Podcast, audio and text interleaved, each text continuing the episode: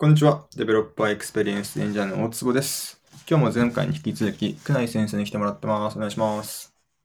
よろしくお願いします。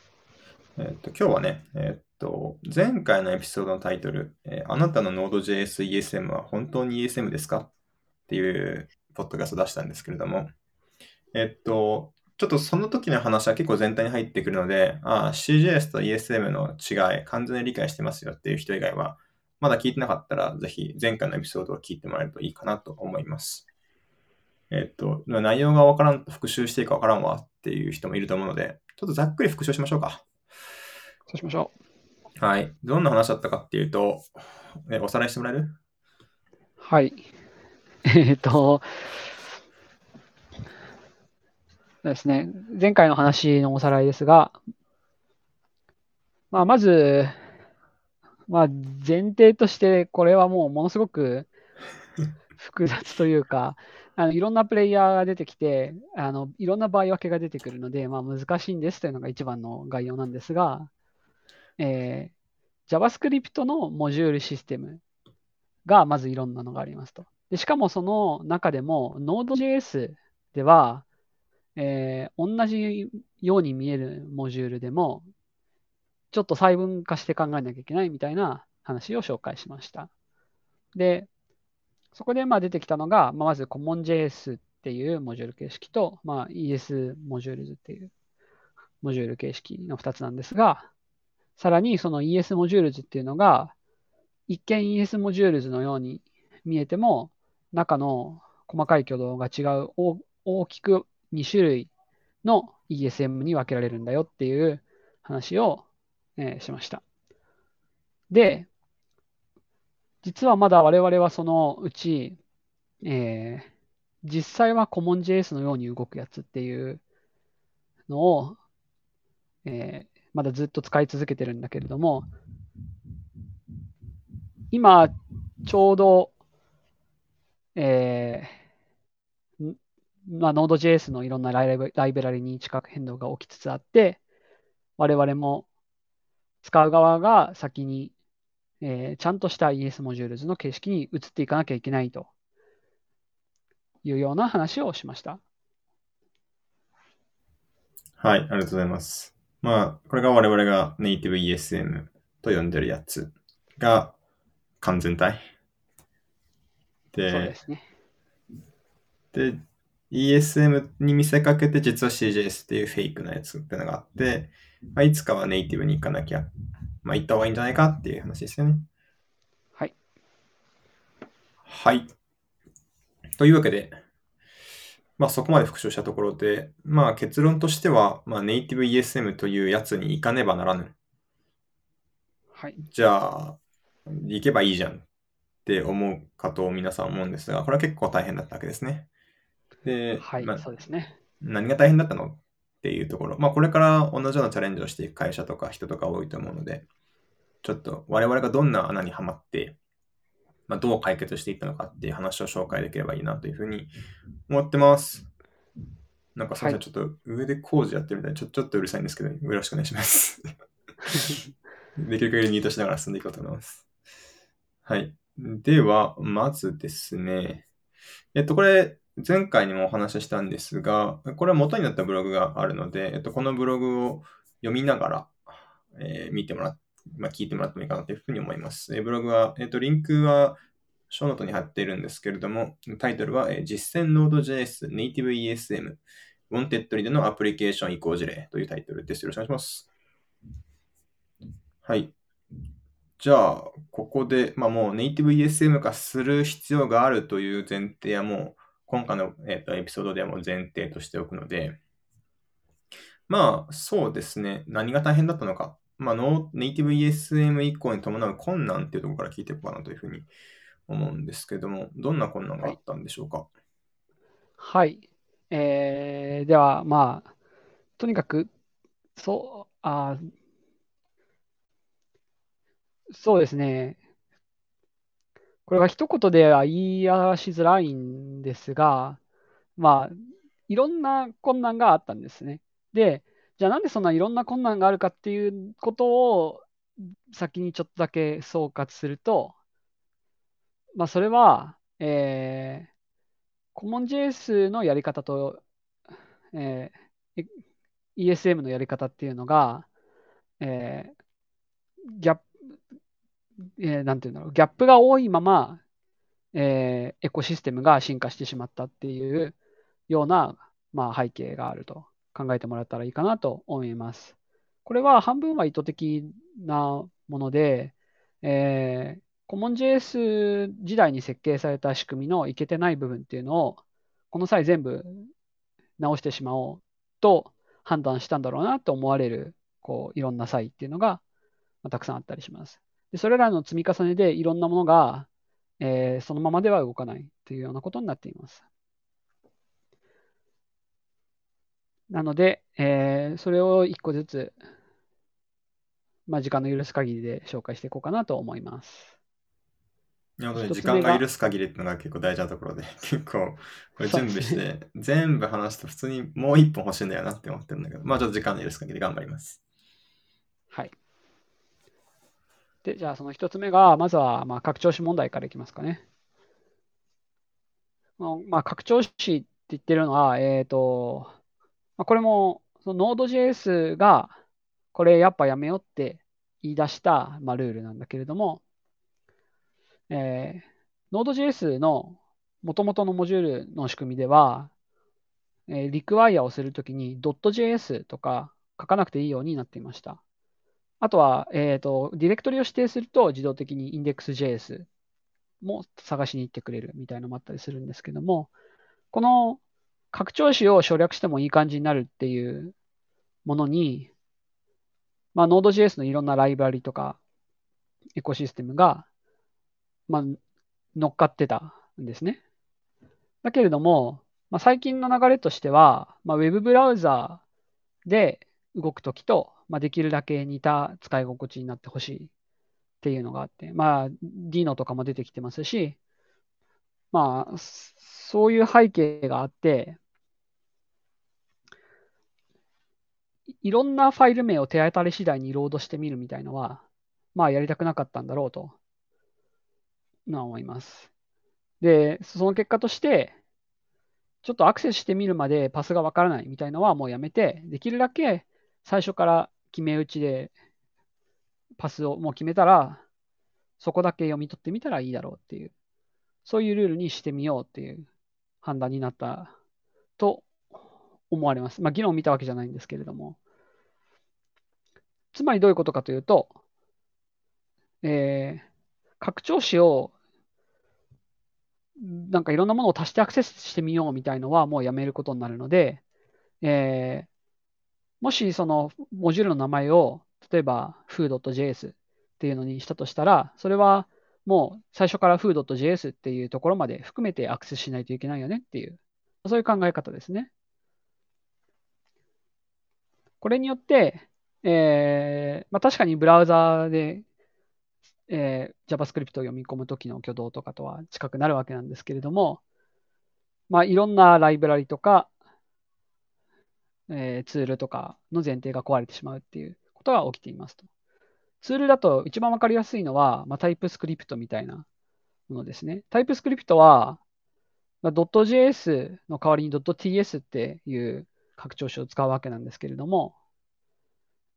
えー、実際に呼び出すときは、その拡張子を書かないので、えー、と、なんて言うんだろう。.js と書くべきか、.ts と書くべきかっていう議論が、まあ、生じないっていう、そういう工夫を、工夫というか、まあ、そういうふうにうまくトランスパイルの仕組みと噛み合ってたんだけれども、そういう前提が崩れてしまったので、じゃあ、どっちを書くべきかっていうことが起きたりします。まあ、そういう話はまた別のブログでちょっと紹介してたりするので、それも読んでもらえたらなと思います。この Native ESM プラスタイプスクリプトの拡張子問題ってやつですかね。そうですね。はい。これは、えっ、ー、と、ショーノートにリンクしておきます。まあ、それで、また例によって、これも、そのプレイヤーによってちょっとずつ事情が違うと。つまり Webpack がこの問題についてどう考えているかと、ジェストがどのように考えているかと、Node.js 自身がどう考えてるかっていうのがちょっとずつ違うので、それぞれでちゃんと解決方法を考えなきゃいけないっていうややこしさがまあありますと。まあそこも詳しくはそのブログを見てもらえたらいいかなと思います。はい。まあ、拡張子。なんかネイティブ ES モードでは拡張子保管しないので、えーっと、保管しないようにしなきゃいけないんだけど、そしたら我々が持ってる資産を全部 .js にするのか .ts にするのかわかんないけど、にしなきゃいけない。はい。それはちょっとねっていう話ですね。そういうことですね。ああ、で、そうだった。えっ、と、で、我々はじゃあどうしたのかっていうと、えっ、と、実は Node.js で直接動かすときが一番のめんどくさいやつなんだけれども、我々は Node.js で直接動かすコードっていうのは、まあ、SSR サーバーぐらいしかないんだけれども、そこはちょっと Webpack でうまく翻訳している事情とかもあって、あんまり大きな問題になってない。なので、一旦この問題は切り離して、後で対応しましょうっていうことにしました。そのネイティブ ESM に行くためのマストではないので、まあ、また別の問題として対応すればよいと。はい。我々にとってはマストではなかったので、Webpack と Just にだけ、えー今まで通りに動いてねってお願いして、そのままにしています。はい。拡張子問題でした。はい。まあ、っていうふうに切っていかないと多分時間がかかんなくなるので、次行きましょう。このサクサクがサクサク。次じゃが？あ、はい。じゃあ、まあ、普通に書いた、まあ、書かれている順でいきますかね。はいはい。名前付きインポートの、まあ、検出失敗の問題。これとその次の、まあ、デポデフォルトインポートの問題と、まあ、割と近いのでセットで話しちゃえばいいかなと思うんですけれども、えっ、と、これはですね、ああ、でもちょっと違うか。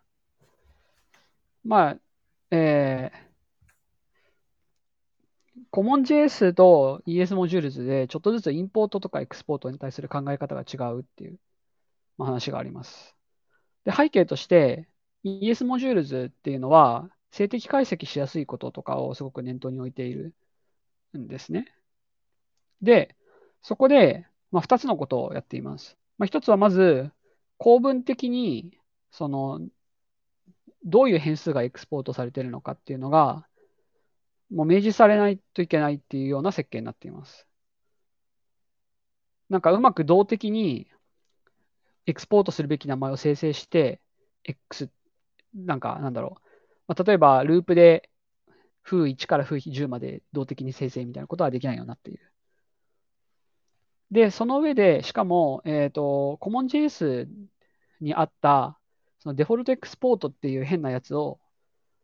えー変なやつじゃなくした、まあ、ある意味との、の特別扱いをなくしたっていう、そういう背景があります。えっ、と、これによって、その各エクスポート名っていうのが完全にフラットな関係になったので、えっ、と、デフォルトエクスポートがあるのが特別、なんか、えーなんて言うんだろう。デフォルトエクスポートがあると、そいつの最適化が難しくなるみたいなことが起きなくなっています。あ、じゃああれ、デフォルトっていう名前でエクスポートされてるってことだったのか？なんかデフォルトエクスポートって特別なものだと思ってたんだけど。えっ、と、そそうなんですよ。えっ、と、ES モジュールズの、その、えっ、と、まあ、若干構文上の特別扱いとかあるんだけれども、えーその内部的にはというか、エクスポートモデルとしては、単にデフォルトという名前のエクスポートがあるだけなんですよね。これが画期的なんだけども、またこの CommonJS との関係では非常に悩ましい問題になっていると。なるほど。そういう感じなんですよ。えちなみにちょちょっと挟んでいい？あの、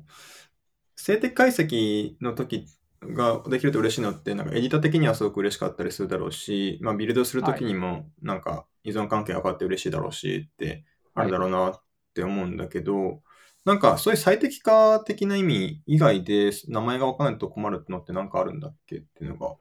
一個分かんなくて。うーん、まあ、最適化がメインなんじゃないんですかね、やっぱ。うんうんうんうん。まあ、ちょっとそこも、えっと、まあ、使用検討時の、えー議論とかちゃんと取ってるわけじゃないからわかんないですけども、基本的にはそのあたりの動機が強いんじゃないかなと思います。まあ、その静的解析って言ってもいろんな、まあ、まあ、ビルド時の最適化と型チェック、うんまあ、いろんなのがありますから、その、まあ、型チェック的には、その別にネイティブ ESM 行く前から我々タイプスクリプト入れてたわけで、今回、えっと、名前付きインポートの件数失敗っていうことに対して、まあ対応したよってこのブログに書いてあるけれども、まあ、はい。すごくテクニカルには対応しなくても、まあ困んなかったのかなって、今の話聞いたら思ったんだけど。えっ、と、これは、ああ、確かに、えっ、と、これはですね、これも最適化の話だと思ってもらっていいかもしれないけれども、あのーえっ、と、我々の知ってるビルドパイプラインの方の話じゃなくて、えっ、と、V8、まあ、JavaScript エンジンですね。おそらくそっちの事情がちょっと絡んできてると思ってます。なるほど。とそはい。あのーえっ、と、そこも API を全部ちゃんと読んだわけじゃないんだけれども、Node.js のちょっと書き方をから推測するに、V8 がこの前提にのっとって中でのモジュール API を設計している。そのモジュールを作るっていう API の、その、えっと、API 設計がこの制約を反映してるんですよね。っていうのはどういうことかもうちょっと詳しく言うと、えーっと、まあ、まあ、我々が普段基本的に JavaScript エンジンの API を直接叩くことはまあないので、実際にモジュールを書いて読み込ませるわけなんだけれども、えっと、Node.js とかは、えっと、まあ、V8 の API を直接叩くことができるので、まあ、中でその、えっと、まあ、ニューモジュール的なことができる。なるほど。つまり、そのソースコードを読ませるのではなくて、まあ、そのモジュールを作ってくださいっていう API を呼ぶことができるんですが、そいつの設計が多分、えっと、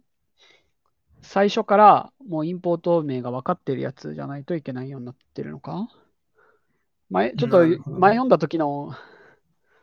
えっと、おぼろげな記憶に基づいてるから、ちょっとこれもあんまり自信があるわけじゃないんだけれども、まあ、あり得るとしたらそういうところでの影響とかも、まあ実はあるのかもしれないという、まあちょっと可能性への言及に留めておきましょうか、じゃあ。そういうそういうことにしましょう。確かにそんなのがあるのか。そうなんですよ。まあ、今 API がどうのって話をしましたけれども、えっと、イメージとしては、えっと、あーイメージとしては。イメージとしては、まあ、API の話は一旦忘れてもらってもいいかなと思います。えっと、Node.js が、えー、CommonJS からうまく ES モジュールズの形式のラッパーモジュールを生成しているっていうふうに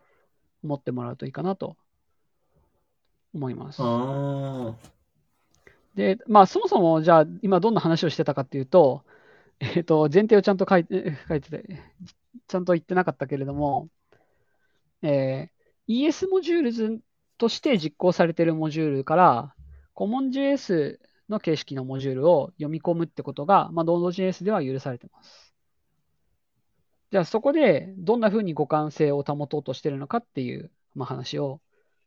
考える必要があるんですよね。で、ここで今その問題になるのが、CommonJS では割とエクスポート名を動的に決定できるんだけれども、ESM ではそうではない。ということがまあ問題になります。で、CommonJS だと実行してみた結果、どんなエクスポート名があるのかわかるんだけれども、ES Modules では、もうその ES モジュールズのソースコードを書く時点で、どんな名前でエクスポートされているかが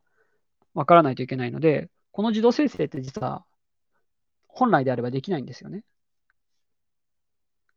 できないんだけれども、なんとかやるしかないということで、えー、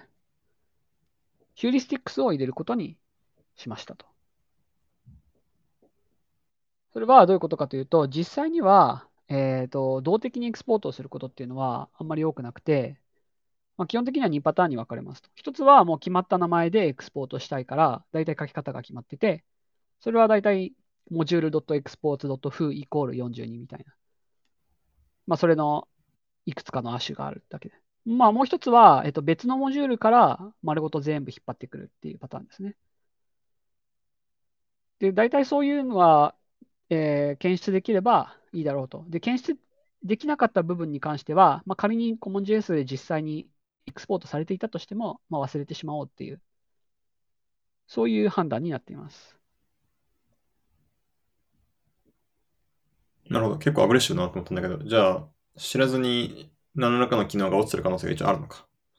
そうですね。で、もちろんそれだと困るので、えーどうするかというと、えーここで default export の話が、まあ、若干出てくるんだけれども、まあ、もともとの設計として、そもそも、えっ、と、CommonJS では、まあ、その1個のオブジェクトをドーンとエクスポートっていう変数に入れておくと、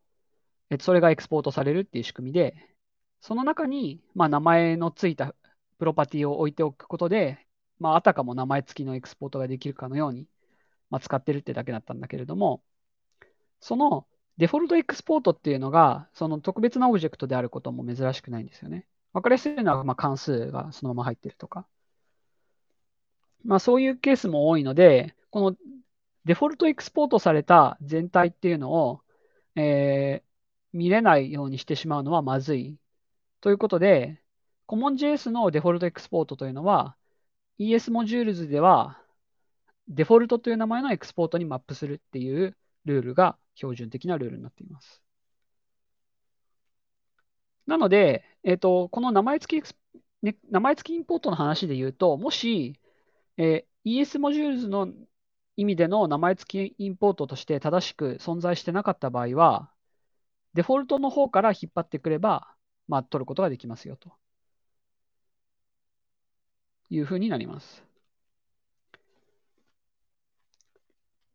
ちなみにこれは、 React 書いてる人と結構両方のパターンを見ることが多いと思うので、ちょっと言及しておこうかなと思います。 React でまあインポートするときって、大体まず import React って書くことが多いかなと思います。で、じゃあ例えばフックを使うとき、例えば useState とか使うときは、えっと、まあ大体2種類の書き方があるかなと思うんですけども、1個は、まあ、リアク import React って書いた後にカンマで、えー波括弧書いて、 useState っていうのを名前を指定してインポートして使うケース。もう一つは react.useState って書く方法があると思うんですけども、この前者の方法は、まあ、名前付きインポートになってます。で、後者の方法は、実はこれ、 import React って書いた瞬間、これは実はデフォルトっていう名前のエクスポートを呼んできてるだけなんですよね。これが裏側では CommonJS の default export につながってるっていう風になっています。ちょっと off topic だけど、それって、えっと、波括弧の時の方が tree shaking が効きやすそうなのかなって思ったんだけど、実際どうなんですか、それは。ああ、もう React 自体が、ま、未だに CommonJS 形式だけで提供されているので、そもそもあれって tree shake 効くなんだろうかっていうのがあんまりわかんないですね。多分、そもそも全体をで tree shaking を諦めてるんじゃないかなと思ってますけど、ちょっと計測してないんでわかんないです。なるほど、わかりました。まあでもなんか、そういえば2種類の書き方あったなっていう記憶は、なんか確かにって思った。そうそうそう。そうなんですよ。まあ、で、そう、そうなんですね。なので、えーこの2種類の書き方が今言った話にちょっと通じてるっていうのをイメージしやすくいいんじゃないかなと思います。なるほど。と、このペースだとギリなので、もう次に行きたいな。そうですね。まあ、えっ、と、検出できないケースというのが、まあ、ありますと。で、解決策も今言ったように、えっ、と、デフォルトエクスポートにちゃんと全部詰まってるんで、そこから取ってくれば大丈夫ですよっていう話でした。なるほど。まあ基本的にはという感じだけども。はい。で、で次は、えっとデフォルトインポートの非互換性ですね。まあこれもまた厄介な話なんですが、まあ、もう半分ぐらい説明をが、まあ、済んでいます。まあ、これはその、えー今、デフォルトエクスポートについて、まあ、CommonJS には、そのデフォルトエクスポートっていう特別な概念があって、ES Modules には、えーと、特別なデフォルトエクスポートというのはないんだけれども、デフォルトという名前のエクスポートが特別扱いされてる。えーと、特別扱いされてるって言っちゃないな。デフォルトっていう名前のエクスポートにそういうのを割り当てましょうっていうルールになっていますと。でそこで、CommonJS の、えー、デフォルトエクスポートは ES モジュールズのデフォルトという名前のエクスポートにマップしましょうっていうことになったわけなんだけども、これ今度は逆も、えー、考えなきゃいけないんですよね。今度は ES モジュールズでデフォルトという名前のエクスポートがあったときに、それを、えー、CommonJS ではどう表現しましょうっていう。これはなんでそんなことを考えなきゃいけないかというと、えー、昔からあるバベルとかタイプスクリプトとかで変換するとき、いわゆるフェイク ESM では、このような変換を考える必要があるからです。で、その時に、えー、CommonJS のデフォルトエクスポートにマップするっていうことをやってしまうと、えー、とそこにさらに、ね、名前付きエクスポートの値をマウントしなきゃいけなくて、えー、モジュールを変換したいだけなのに、勝手にそこで宣言しているオブジェクトを改変するっていう暴挙に出る必要があるんですよね。でそういうことは実際にはしたくないので、えー、逆向きでは違うルールを採用するっていうことになっています。でそれがそのデフォルトエクスポート、えー、ESM のデフォルトエクスポートは CommonJS では、えー、本来のデフォルトエクスポートの中にデフォルトという名前のさらにサブエクスポートを作って、そこに入れるというルールになっています。え、それ変換をさ、何回も繰り返したらどんどんどんどん入れ子になっていくってこと？そう、そういうことです。だから困ってしまうと。これはつまりなんでそんなことになってしまうかっていうと、ES モジュールズのエクスポートを CJS に戻して、戻してっていう変だな。えっ、と、CJS にして、それから ES モジュールとして再解釈すると、一段入れ子が増えてしまうこれが本来は戻ってこないとおかしいですよねと。で、こういうライブラリっていうのは、まあ、それなりにあるので、これが対処されてないと困るということで、えー、ES モジュールズから来たやつには、特別なマーカーをつけておきましょうっていう風な、えー、その、なんだろう、コミュニティレベルの合意というか、えー、バベルとかタイプスクリプトの間では、えー、そういう合意が形成されていて、えー、アンダースコアアンダースコア ES モジュール、ES モジュールっていう特別なエクスポートが true の時だけ特別扱いしましょうっていうプロトコルが発生しました。で、これで我々は平和に暮らしてたんだけれども、Node.js のネイティブ ESM サポートでは、これを対応しなかったので、大変なことになっているという。話です。まあちょっとそのよくよくわかんないコミュニティレベルの API というか、プロトコルは知らんしってなった結果、ね、あはんってなったってことね。そういうことです。今の話、これ聞いてる人分かったのかな？俺、一応予習をしたからね、僕は、ああ、なるほどねって思ってるけど、伝わるんだろうか考えちゃった。本当、なんか、なんとか、こう、言葉を尽くして説明しようとはしてるけど、まあ、きっと、大変なんだなってことだけは伝わるんじゃないかなと。いや、それだけはね、マジで伝わってると思うし、詳しいなって思ってる。まあ、思ってもらえると思います。で、まあ、これ、じゃあ、もう Node.js に今からでも対応したらいいんじゃないかって思うかもしれないんですけども、そういうプルリク投げていくつか議論したんですけど、まあちょっと、その、今からやるとまたそれはそれで、その、Node.js のもう決まってしまった挙動が変わってしまうことによるいろんな大変なことが起こるだろうっていう。で、かといってまたスイッチをいろいろ増やしたりすると、それはそれで、なんか、またエコシステムが分裂してやばいっていうので、それはもうちょっと無理かなって言われてしまったんですよね。え、原くんが Node.js にプルリク出したの？出した出した。それはちょっとなんか 2, 2パターンぐらい出して、うん、なんか結局、まあちょっとダメかなってなってしまったので、そっか。で、ちょっと若干失望したけども まあ、まあ、その気持ちもわかるなと思ったんで、まあ、別解決として、まあ、そのトランスパイラーを挟んでいる人は、そのトランスパイラーで対応できるようにしましょうっていうのを、まあ、作ったのが、バベルプラグイン、Node.CJS インインターオプっていうやつでした。それが、えっ、と、我々が採用した解決策です。はい。これに関する、えっと、まあ、これを作ったよっていうブログもあるので、それも貼っておきます。お願いします。はーい。そのプロリクもちょっと後で見つかったら貼っておきますね。はい。確かに、どこになかったかな。ままあ、後で探しましょう。あ、はい。んで、次はい次。は、次々出てくるんだからもう。名前空間インポートか。まあ、これは、あの、これは、まあ、Node.js はそんなに悪くなくて、えっと、えー、なんだろう。まあ、アプリケーション書いてる側の方のミスなんだけれども、えーまあ、これもさっきの話とちょっとつながっていて、えっと、デフォルトクスポートっていう、その値をエクスポートする概念と、その、そこに名前く、名前付きエクスポートをどんどんマウントしてくるっていう、名前空間としての使い方が、まあ、ごっちゃになってるっていう問題があるんですよね。で、えー ES モジュールズではそこを分離したので、デフォルトインポートっていうのと名前空間インポートっていうのが分けられてるんですけど、えっと、相変わらずそれをごっちゃに扱うツールっていうのが若干残っていますと。あで、構文的に言うと、 import React って書くときと、インポートスター as リアクトって書くときが、それぞれデフォルトインポートと名前空間インポートなんですね。で、この、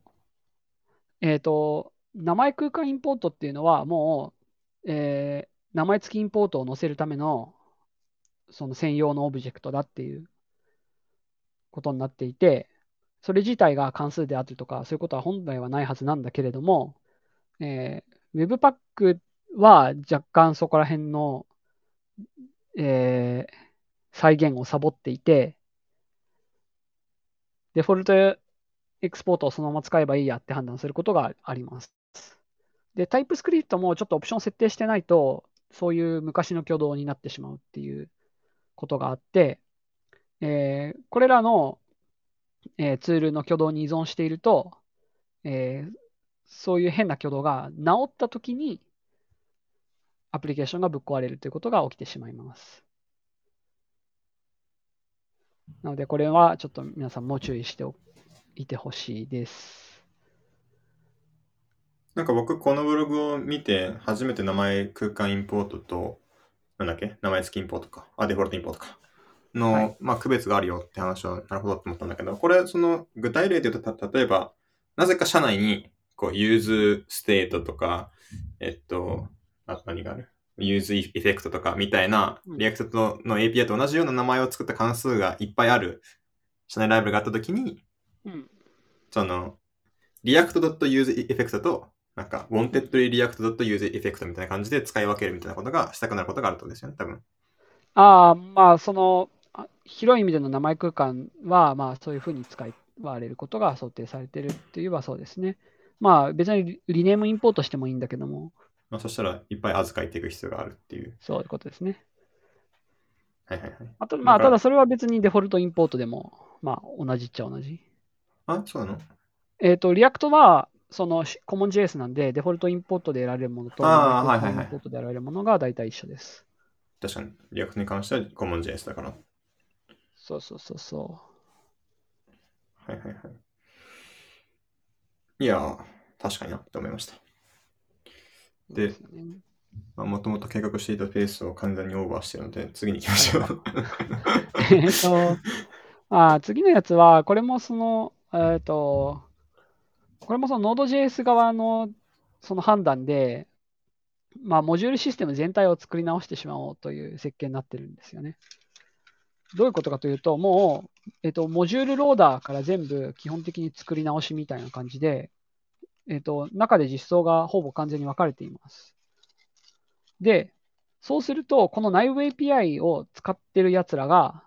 えっと、全部対応し直しになるっていう問題があります。で、まあ、分かりやすいのが、例えば TS ノードとかの、えっと、トランスパイラーを挟んでくれるやつとかがそうなんですけど、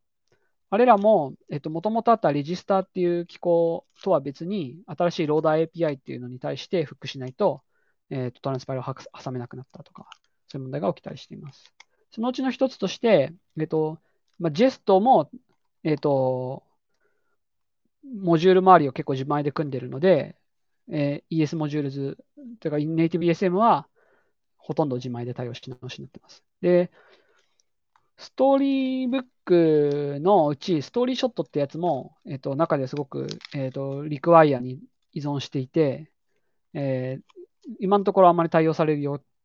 兆がなかったので、まあ、この部分をストーリーショットっていうのがいらない形に書き直すっていうのをやってたりします。あ、これはちなみに何かというと、ストーリーブックっていう、まあ、なんか、えっ、と、コンポーネントのモックアップを見ながら開発できるやつを、えー、テストにも使っちゃおうっていう、あ、そういうやつです。はい。まあ、これに関してもブログが存在するので、そっちを読んでくれということで、これはスルーしまして えー、次いきますか。はい。まあ次も、これは、えっと、ここまで聞いて、きっと自分は同じように対応できるか不安だなって思った人、きっと多いんじゃないかなと思うんですが、安心してください。みんな間違えてますという話です。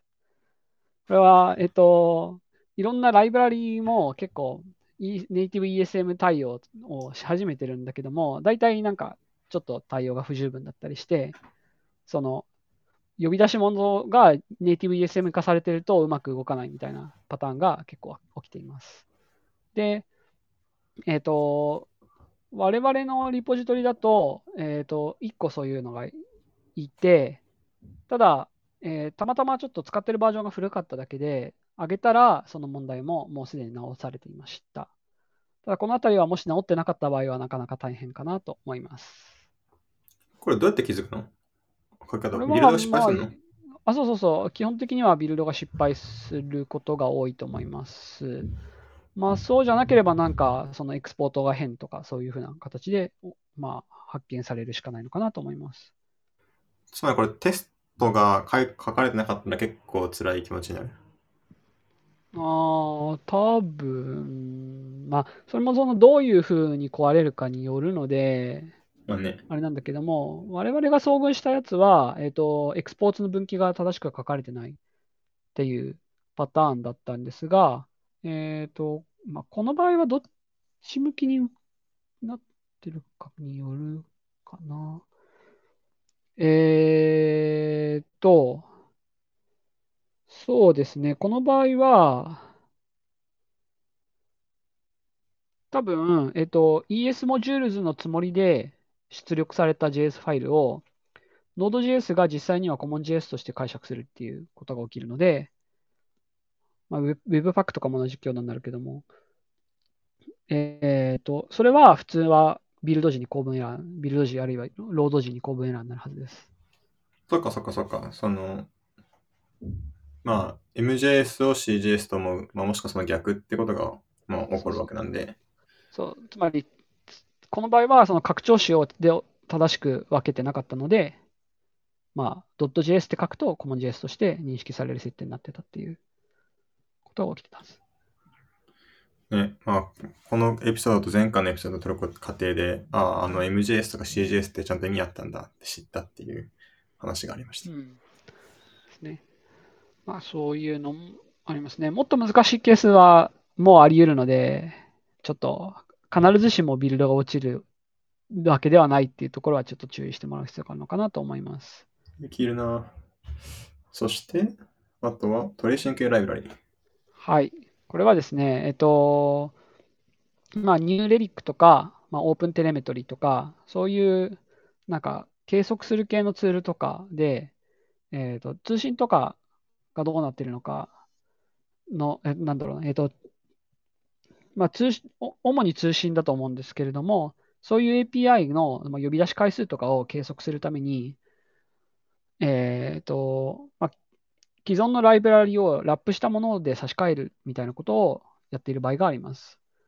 で、これは、えーもともと Node.js のその require の処理をフックすることで対応していることが多くて、ネイティブ ESM になるとそれができなくなるので、えー、トレーシングが今後うまくいかなくなっていく可能性がちょっとあります。ただ、これは、えっ、と、トレーシングされる側のその、え基本、基礎的なライブラリ、例えば HTTP とか、まあ、Express とか、そういうレベルのものが ESM になったときに問題が起きるっていう想定でいいと思うので、えー、アプリケーション自体をネイティブ ESM にすることで直接問題が起きるわけでは、まあ、ないと考えていいんじゃないかなと思います。まあ、もしくは、だから HTTP、えーと、ライブラリをまあ自前で呼んでモニモニ押してるっていうのが勝手にいい感じにトレーシングされて便利みたいなことをしてる人じゃなければそうですね、多分それでは問題ないはそうそうですね。まあ、その手のことをやってると、ちょっとおかしなことが起きるかもしれないけれども。だからこれってだから HTTP ライブラリリクワイアされたら、じゃあ普通の HTTP を返してあげる代わりに、なんだ、ちょっと特殊な自分たちがラップした HTTP をその返してあげて、そいつだったらカウンターがついてるからみたいな。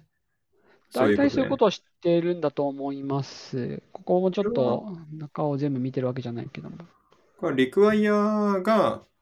なんかリクワイヤーでモンキーパッチ当ててるみたいなことするってことだよね。多分そうですね。リクワイヤーのどこかにモンキーパッチを当てることで、そのリクワイアされるモジュールにモンキーパッチを当てる仕組みになってるはず。すげえ。はい。ここまで何の話をしたかっていうと、これ問題一覧ってやつですね。そうですね。えっと、はい。ここまででこういろいろこうあって、まあ、こんなような問題があって、まあ、じゃあ、対応していけばいいじゃんって話なんだけど、まあ、もちろん、直面した問題以外にもたくさんやったことあるわけなんで、まあ、何をやっていたか、どの順番でやっていたのかっていうことを説明ししてほしいです。まあ、その前、まあ、最初に方針かな？そうですね、対応方針なんですが、えーとまあ、そのまず解決するものとしないものを決めるっていうことですね。えっと、まあ、各各種ツールがある程度設定項目を持ってたりするので、えっと、全部を一気にやる必要は、まあ、ない場合もあります。で、我々がまずどうしたかっていうと、まあ、まずその拡張子問題はちょっと別で取り組みそうだったから、まあ、分けましたと。それは後ですると。あと、設定ファイルですね。これは、またちょっと設定ファイルに特有の問題があるのと、あとは、えっ、と、そうですね。まあ、設定ファイルは数が多くないので、一旦、えっ、と、まあ、こう言えばいいか。えっ、と、まあ、設定ファイルは数が多くないのと、えっ、と、まあ、依存も今のところ少ないので、まあ、個別に移行できればいいだろうということで、これらは拡張子を一旦 CommonJS のものに戻すことで、えーまあ、CommonJS 版を維持しています。まあ、このあたりが大体、えーと、主な判断ですかね。あとは、えっ、ー、と、ES モジュールズ、えっ、ー、と、ネイティブ ESM を、まあ、有効化するっていうのをもちろん最初にやるんですけれども、この時に影響範囲として、えっ、ー、と、Node.js でだけまあ、有効にするとか、JEST でだけ有効にするとか、まあ、Webpack でだけ有効にするみたいなこともできるわけなんですけれども、ここの部分に関しては、まあ、一気にやることにしました。これは、えー、まあ、なるべく、その、いろんな環境での、まあ、挙動は揃えた方がいいだろうということで、まあ、一気に対応することにしたっていう判断です。はい。全体像をちょっとおさらいしておきたいけど、まあ、我々が書き得る JS ないし、まあ、 TypeScript っていうのは、が実行されるシチュエーション、まあ、読み込まれるシチュエーション4つあるというふうに僕は理解していて、それが1つが configuration。はい。なんか、 Babel RC とか、ウェブ、まあ、 webpack とかね。はい。それから、えー、っと、まあ、普通にフロントエンド書いて、ブラウザで実行されるスクリプト形式のやつ。はい。最終出力がスクリプト形式ですね。Yes。これは Webpack 経由すると。で、同じく Webpack 経由するやつだと SSR 用の、えっと、まあ、サーバーの、まあ、スクリプトというか、まあ、ノードで動くやつですね。ノードで動くサーバー。はい。そしてテスト用の、まあ、ジェストで動いてくれるやつと。まあ、これ4つのパターンがあって、それぞれどうしたかって話かなというふうに、まあ、理解していますと。はい。で、 configuration は無視するし、今回は。それから、えーっと、ブラウザに見せるものに関しては、まあ、もろもろあってスクリプト形式にするので、これも変わりませんと。なんで、SSR サーバー用の Node とテスト用の Jest、この2個が大きく変わるというのが今回の方針ですかね。まあ、あと Webpack の入力側フォーマットですね。あ、そっかそっか。はいはいはい。はい。Webpack はその入力側として2種類の状態を区別しているので、まあ、ネイティブ ESM 仕様に切り替えるということをやります。はい。ございます。それでは、やっていきましょう。何やってんでしょうか？はい。でまず最初にやることは、各ツールにこれらのモジュールはネイティブ ESM として扱ってくださいっていうのをまあ教えてあげるってことですね。これは、えっ、と、基本的にはパッケージ JSON で指定することになるんですが、えーまあ、JEST とか Webpack には、えっ、と、まあ、デフォルトの拡張子、.js とか .mjs とか以外の拡張子であるところの、まあ、TS とか MTS とかも渡す必要があるので、これらについても、まあ、JavaScript 版に準じた扱いをするように追加の指定をしてあげる必要があります。まあ、他にも、えっとまあ、JEST は、えっと、中でまだ Node のエクスペリメンタルな API を使ってたりするので、それをちょっとコマンドラインから有効にしてあげるとか、あれ、それ書いてなかったかな。まあ、そういう対応がちょっと必要だったりします。はい。まあ多分これに関してはブログ読んでもらうのが早いと思うので、まあいろいろ ESM にしてくれって言って回ったよという話だけ理解してもらったら十分かなと思います。はい。で、まあさっきちょっと説明があった config 系は .js だったのを .cjs にしたよっていうことですよね。はい。これも拡張子変えただけですよね。まあ、そうです。OK。じゃあ次、その、そしてら？はい。と、で、そ、なんだろう。どっちのモジュールとして扱ってほしいかは、まあ、先に変えましたけども、えっと、実際にそのツールに渡すモジュール形式も、まあ、変わってなきゃいけないんですよね。で、それは、まあ、どこでやってるかというと、まあ、トランスパイラーにモジュール形式の変換もやらせていたんだけれども、まあ、それをやらせる必要がなくなったと。なので、えーそういう設定を剥がしてあげるってことをやっています。なんで、今回だとバベルと,、えーと TS?TSC? と、まあ、モンテッドリだと、今、ここのリポジトリでは、まあ、バベルを使ってるんですけど、まあ、 TypeScript を使ってる人も多いと思うので、例を出してるって感じですかね。はいね。ただ、ちょっと型チェックでの挙動も少し変わることがあると思うので、まあ、そういう意味でも TS コンフィグも一緒に変えてしまうのはいいことかなと思います。ザス。なんここまで順調じゃないですか。そして、そして、えーっと、その次の話も、これも大体説明済みかなと思います。拡張子問題については今回は対応しないので、えーっと、まあ、Webpack は、えー、Native ESM モードを有効にすると、デフォルトでこれを、えー拡張子ルールについても厳しくしてくるんだけれども、それをやっぱり緩めてくださいと言っています。えっ、と、これに関しては、えっ、と、だから、おさらいすると、ネイティブ ESM、まあ ESM だとかな？えっ、と、かなり厳しく、まあ全てのパスをちゃんと指定しなきゃいけなくて、例えばインデックスの保管とかやってくれないから自分でやってあげる必要があるし、拡張子も、えっ、と、最後に自分で書いてあげる必要があるというのがデフォルトのモードなんだけれども、はいちょっとそれ厳しいんでやめてっていうことですよね。そういうことです。はい。まあ、これは別途対応すればよいかっていう話だと思ってて、一応これおさらいだけど、まあ、ブログだと緩めるっていうふうに書いてあるけれども、まあ、我々、まあ、 Wantedly の状態からすると別になんかルールは緩まってなくて何も変わってなくって、行こうとしてるネイティブ ESM も、ネイティブ ESM モードからすると、まあ、ちょっと、まあ、ゆ緩めることになるよっていうことですよね。そうですね。厳しくなったものを一旦元に戻すってことですね。ちょっと厳しくするのは今じゃないくしてくれって言ったところですよね。はい。はい。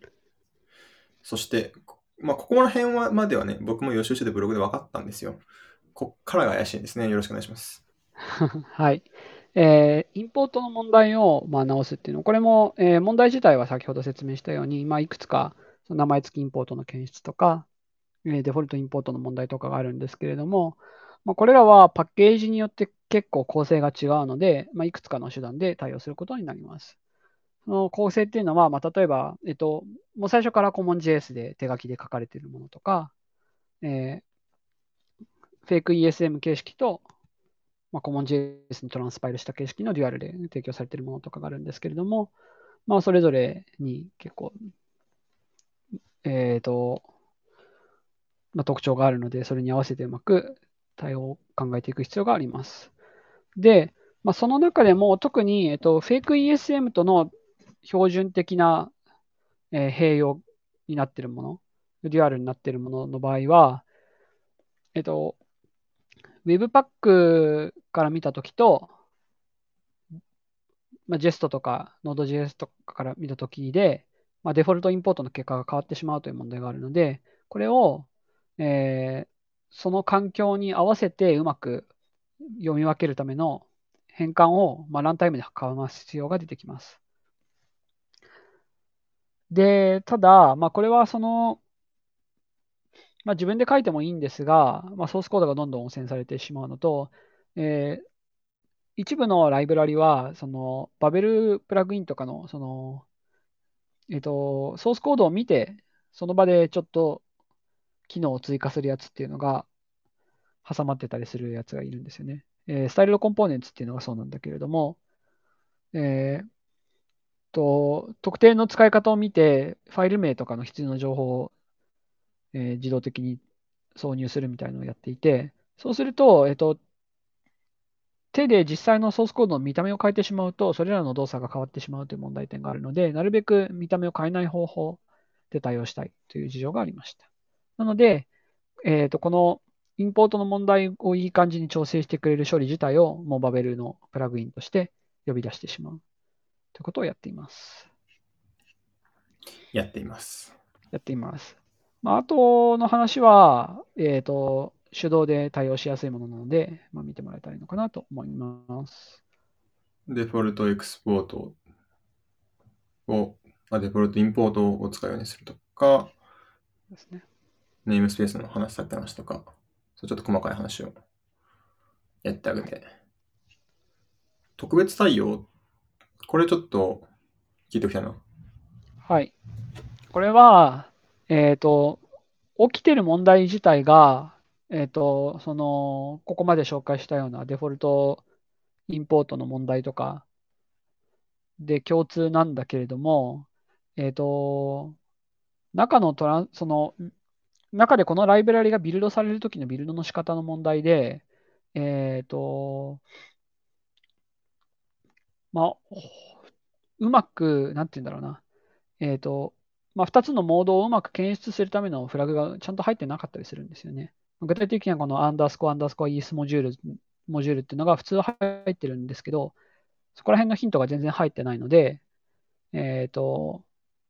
Node.CJS インターオプっていう汎用の、まあ、一応ある程度汎用として設計したやつでもうまくキャッチできないようなパターンになってたりします。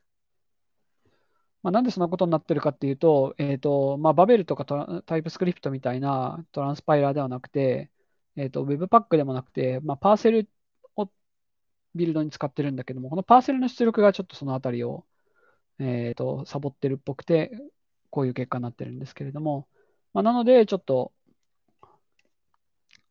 このモジュールでもちゃんと動くような独自の方法をとっています。なるほどね。なんか、誰がどうビルドするかで、まあ、そこのプロトコルが守られるかっていうのが全然変わっしかもプロトコルって別に正式なプロトコルじゃないですからね。まあまあまあ、変わってくる事。実上の標準プロトコルも守られてないことはあると。まあ、守られてるって言い方も変だけど、まあそうですね。これがあったらちゃん、まあ割と簡単に判別できるのになっていうのがないので、ちょっとどうにかする必要があったって感じですね。なるほど。よし。次。はい。えっ、と、この次のやつは、と、これはライブラリが間違ってるパターンの話ですね。さっきやったやつかこれはもう、そうですね。えーまあ、ライブラリの、まあ、バージョンが、を上げれば解決するかもしれないし、解決しなければ治るのを待つ必要があるかもしれないという辛いやつですね。うんうんうんうん。はい。はいまあなので、こういうパッケージ JSON で、デュアルパッケージになってるけれども、拡張子が区別ついてないってやつがあったら、それは君が悪いわけじゃなくて、ライブラリの方を直してあげる必要があるかもしれないので、えー、言ってみるといいかもしれないって感じですね。まあ、こんなもん詳しくなかったらね、なんか俺のビルド設定どっかおかしいんだろうなって、まあ俺なら思っちゃうな。難しいですよね。はい。はい。拡張子、デュアルパッケージは拡張子が大事ことね。ですね。そして、ここがね、わかんなくて読まなかったやつ。Webpack 側の非互換性対応、これ何よ？はい。えっと、これは、その Webpack がそもそも、えっと、まあ、Node.js の挙動を真似て、まあ、CommonJS に変換されることが想定されている書き方の、まあ、ESM、フェイク ESM と、まあ、ネイティブ ESM っぽい ESM っていうのを、まあ、独自に区別してるんですけど、まあ、そのうちの一つとして、えっと、いくつかあるメタ API にも違いがありますっていう話をしています。これはそのどういう時に必要になるかっていうと、まあ、そのホットモジュールリプレイスメントとか、えっと、ちょっと特殊なリクワイアをしたいとか、まあ、そういう理由で、えっと、必要になるやつがあったりします。あと、ちょっとややこしいのだと、えっと、Webpack が歴史的な背景として、Node.js の、その、なんだ、Node.js 向けのプログラムがそのままブラウザで動くっていう考え方から派生しているっぽいんですよね。えっと、まあ、 Browserify とかの系譜からおそらく来てるんだと思うんですけど、でその、その影響で、えー実は今の今まで、えっと、グローバルっていう変数を参照すると、これは、えグローバル実数と言われる変数。まあ、もっとわかりやすく言うと、ブラウザ環境におけるウィンドウですね。のことを指しているものだと解釈してくれるっていうルールがあったんですけど、これも、まあ、ちょっとおかしな話なので、まあ、やめましょうということで、ネイティブ ESM ではグローバルっていう変数を特別扱いすることはなくなったりしています。で、こういうメタ API、ちょっとメタ API の話に戻るんだけども、メタ API としては、 module 変数、 require 変数、アンド underscore underscore filename、underscore underscore dirname とか、まあ、あとは exports も一応メタ変数じゃメタ変数だけども、まあ、あれは役割が決まっほとんど決まっているので、まあ、こういうメタ API には使わないですね。で、こういうのにいるいろんな特別なプロパティを載せて使えるようにしてたんだけども、これはもう CommonJS の規約なので、ES モジュールズの形式書き方なのに、これらが使えてる方がおかしいよね、ということになり、まあ、な、ふうに考えられます。なので、ネイティブ ESM モードを有効にしたときには、もうこういうのは使えなくなって、代わりに ESM らしい書き方、つまり import.meta を経由した書き方にしましょうっていうような、えー書き換えが必要になります。アンスコアンスコファイルネームとかもあったんでね。そうなんですよ。こいつらは、えっと、まあ Webpack では設定次第でどういう値が入るかが、まあ、変わるんだけども、まあ、何にせよなんか文字列が入ってた。それはもう使えませんよっていう感じですね。ここが一番大変そうって思った。いや、まあ、なんかミスったら嫌だなっていうところはあるけれども、まあ、対応自体はそんなに難しくないですね。まあ、グレップして一個ってるから。はいはい。そうそうそう。グローバルを使ってる箇所がなんかあって、結構、そんな罠があって思ったけれども、それも確かテストで気づけたので、まあ、テストテストテストかなそうですね。テストで気づけた。なんか、これに関しては、その undefined になるだけみたいなことが起こると、普通に実行時まで気づかない可能性があるやつかなと思って、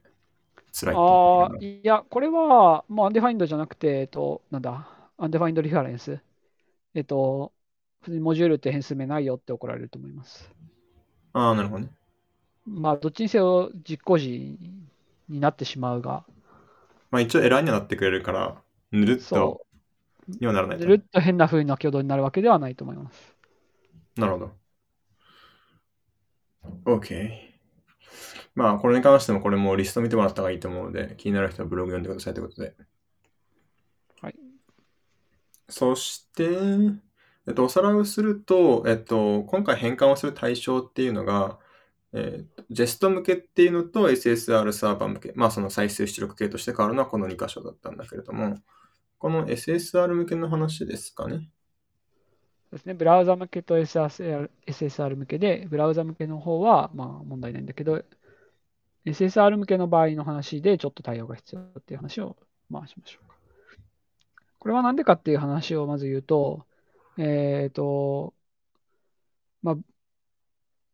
まあ、ノード向けだと、その出力がそもそもモジュールなので、えっと、すべてのモジュールを同梱しなきゃいけないわけではないんですよね。なので、えっと、一部をもう同梱せずに、えっと、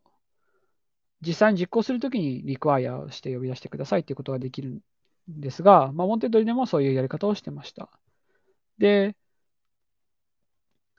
まあ、これをそもそも絶対やんなきゃいけないってわけじゃないんですけれども、まあ、せっかくだから維持しようと考えると、えっと、これは、えっと、Node.js で実際に実行するときに外部ライブラリを参照しに行くので、Node.js の実行ロジックで、えっと、まあ、require が走るということになります。で、もともとなんでこの移行したかったかというと、えー依存ライブラリの一部が、まあ、ES モジュールズになってしまうということが、まあ、問題だったんですよね。なので、えっと、ここでは、えー同じ問題が起きる可能性があります。つまり、ここで読み込もうとしたライブラリが ES Modules だったら、require だと困る。なので、えーこの SSR 向けの Webpack の出力では、えー出力も ESM 形式にしましょうっていう判断をしました。で、その、まあ、その過程でちょっとフリースペシファイド的な問題が発生したりするんですけども、そこはちょっとだけ対応したりしています。これは Webpack のレイヤーでいろいろまあ設定をいじってあげるということで、そうです。そこでそう対応していくと。いうことです。あ ESM 出力はまだ実験的という扱いなので、機能フラグを有効化する必要がある。へえ、そうなんだ。そうなんですよ。まあ、JEST のその ESM 対応も未だに Node.js の実験的な機能に依存してたりして、実はむちゃくちゃ実験実験的なんだけども、ふふって感じだな。なんか、まあ、まあ動いてるからいいんじゃないかっていう。OK。はい。はい。まであ誰かがまあ使わないと安定化しないですからね、こんなの。確かにね。OK。それで、まあ、Webpack の出力も ESM になりました。まあ、SSR 向けは。はい。そして、JEST API の対応、これ何ですか？はい。えっと、まあ、JEST オブジェクトの話は、なんかそういう事情があるんだなって思ってもらえたらいいと思うんで、まあ、詳しく読んでください。モジュールモックの方はちょっと面白い話なんで、少し話しますかね。えっと、まあ、JEST では、えっと、require とか import に、えっと、フックして、えっと、本来のモジュールとは違うものを読ま読み込ませるってことができるようになっています。これはその、まあ、ユニットテストではよくある、えっと、そのテスト対象に含めたくない部分を、その仮の別の動作で置き換えてしまうっていう、まあ、まあ、いわゆるモックですね。のために、まあ、使いたい場合もあると。個人的には、まあ、モジュールレベルでモックするよりも、できるだけ他のその手段で差し替えられるようにした方がいいと思うんですけど、まあ、こういうユースケースもありますと。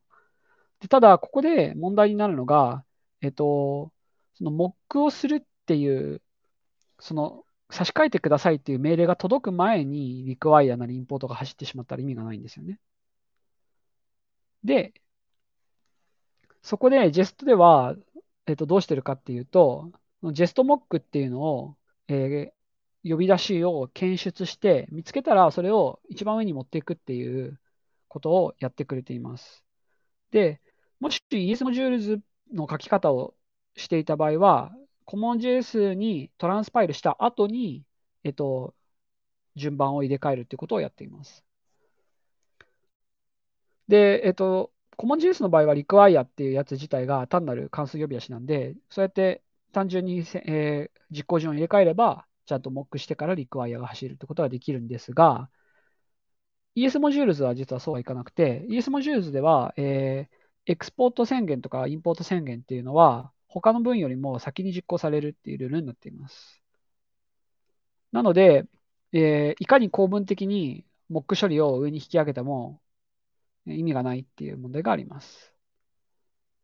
なので、えー、まあ、なんとかしてそれより後に実行しなきゃいけないんですけれども、こういうふうに実行順を工夫する方法っていうのは、まあ、大きく2つあって、まあ、1個は、え、ー、と、2つ以上のファイルを使う方法ですね。えっ、ー、と、インポート、インポート宣言の中では、えっ、と、書いた順で順序が決まるので、えっ、と、他のインポートに割り込ませたかったら、それより早い位置でインポートをする。で、インポートした先の実行処理で、えっ、と、やりたいことをやるっていうのが、まあ、1個のやり方です。まあ、もう1個は、ダイナミックインポートを使うという方法で、えっ、と、モックした後に実行したインポートっていうのを、アウェイトインポートの形で書き直してしまうっていう方法が取れます。で、えっ、と、この方法はトップレベルアウェイトが必要なんですが、えー、このトップレベルアウェイトっていうのは、まあ、CommonJS では使えないので、えっ、と、まあ、ネイティブ ESM である必要があります。しかし我々はちょうどまさにネイティブ ESM への移行をしたくてこれをやってるので、まあ、ちょうどいい感じに需要と供給が噛み合ってるっていうことですね。なるほど。だから、この差し替える、リクワイヤーを見て差し替えるってやつは、まあ、あれか。ん？あの、エクスプレス化の中で読んでそうな HTTP を勝手に差し替えるみたいな話と、まあ、やってることとしては近い。そうです。で、その時に、まあ、大体、えっと、メトリックスを取りたい人たちは、まあ、ラッパーモジュールで差し替えるんだけど、えっと、まあ、大体テストするときは、その、えっと、本来の動作とは違うダミーの動作をするやつで差し替えることが多いですね。うんうんうんうん。まあ、なるほどね。いや、昔さ、うん、ESM で配布されているライブラリを使おうとして、うん、ジェストでモックができないなと思って、CJS 版に下げたことがあったんだけど、うん、これだったのなって、理解しました。あ、そうかもしれない。はい。まあ、ちょっとこれも話せばいくらでも出てくるが、まあ、こんなもんにしてはい。まあ、ちょっとまたね、こう、いろいろと、話しきれてない話もあるし、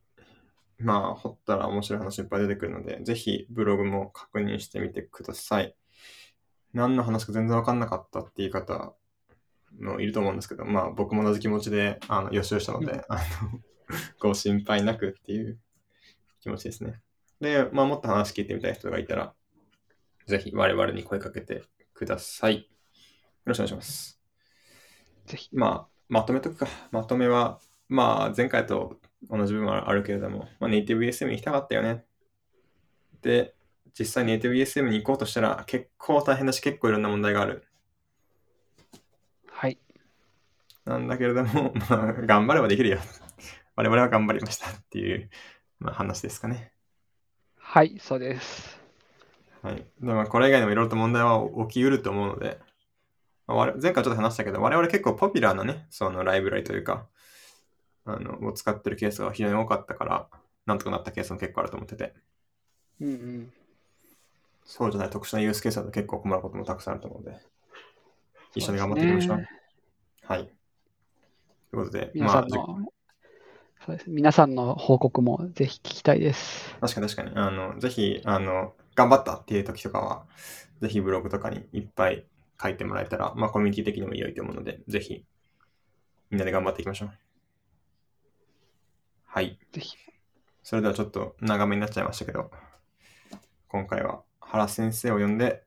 えー、ATVSM 対応、我々が頑張ったことをいろいろ話してきました。それでは、ここまでにしようと思います。ありがとうございました。ありがとうございました。